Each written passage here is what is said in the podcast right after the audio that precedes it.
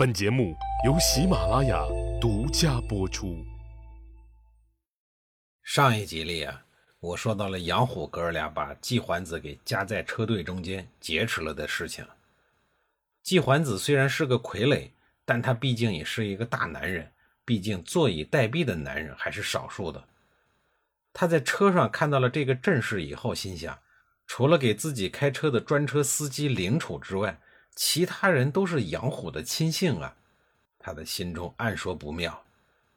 他离着杨虎比较远，于是就悄悄地对司机林楚说掏心窝的话了，说：“林楚啊，你们家祖祖辈辈可都是季孙氏的忠臣，你已继承了这个优良传统，也是我的忠臣。你看今天这形势不妙啊，我怀疑有人要对我不利，在这个关键时刻，你林楚可是要帮我一把呀。”林楚这个时候也感觉到不妙了，他回头对季桓子说：“您这话说的太晚了吧？杨虎执政以后，整个鲁国都服从他，如果胆敢违抗，就是死路一条。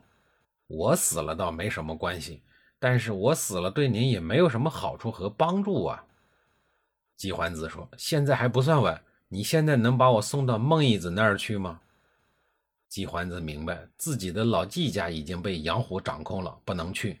而叔孙家家主叔孙仇是个小屁孩，听说他们家中啊也有一部分人投靠了杨虎，因此也不能去。这样算来呢，三桓家族中唯一能去的就是孟义子家了。要说孟义子这个人还是很果断的，想当年因为斗鸡的事儿，季平子被鲁昭公逼成那样。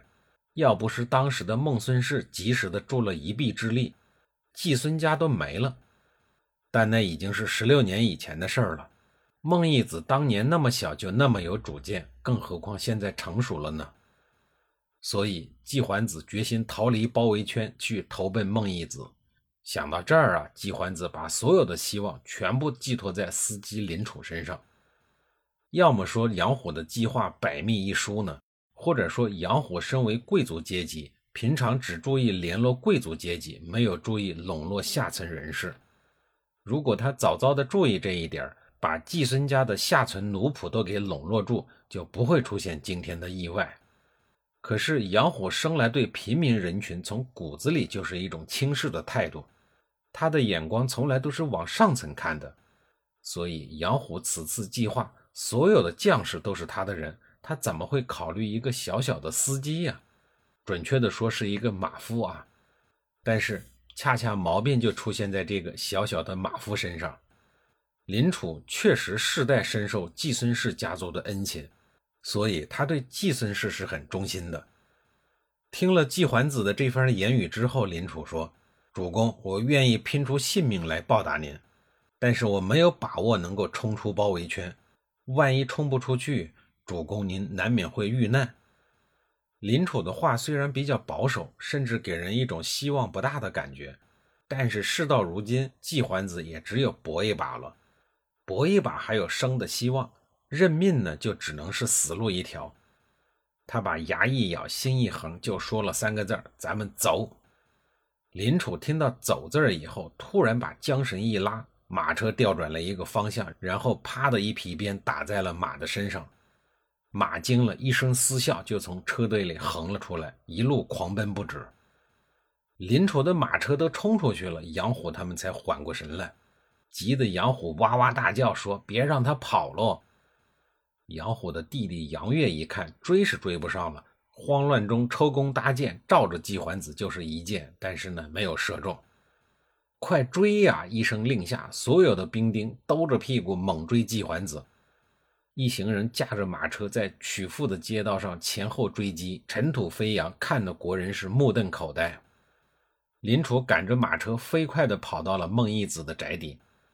上一集里我说了，孟义子早已经安排了三百名强壮的家奴，假装在府外盖房子，时刻注意着事态的发展。一看季桓子的马车被杨虎的兵丁追赶着奔自己这儿来了。赶紧开门把季桓子放了进去，然后呢就把门给关上了。杨岳现在眼睛都红了，这才叫到嘴的鸭子愣是给飞了。他气急败坏地指挥兵丁撞门。孟孙氏的这三百名奴仆可不是普通的建筑工人，而是有所准备的。于是他们集体发动了反攻。乱战之中，一支箭准确无误地射中了杨岳的要害之处，得杨岳就这样玩完了。杨虎等人见阴谋败露，只好集结全部的部队攻打孟府。好在孟义子此前已经部署好兵力，他命令士兵放箭，搞得杨虎的战车根本就没有办法靠近。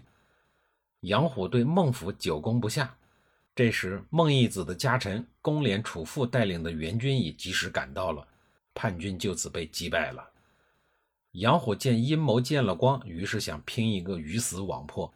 他闯入了鲁国的王宫，劫持了惊魂不定的鲁定公，把他当做了人质，还把宫中的国之重器和各种珍宝都通通的席卷一空，然后率领残部冲出了曲阜城。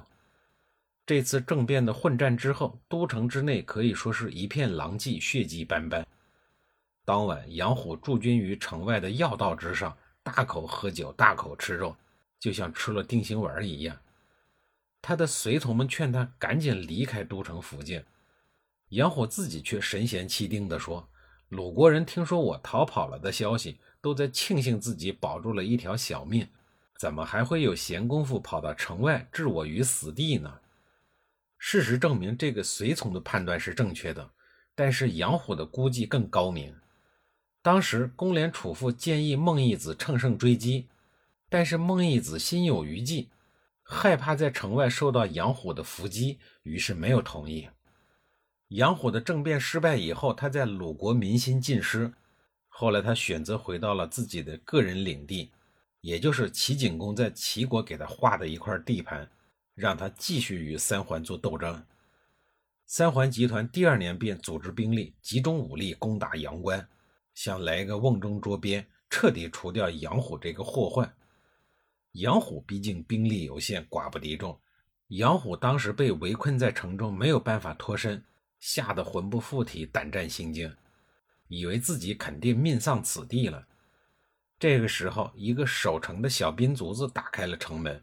放他逃出了升天，可是他没跑多远，又突然返回来了，对着守城门的小卒子胸口非要害处，直愣愣地捅了一剑，才匆忙离去。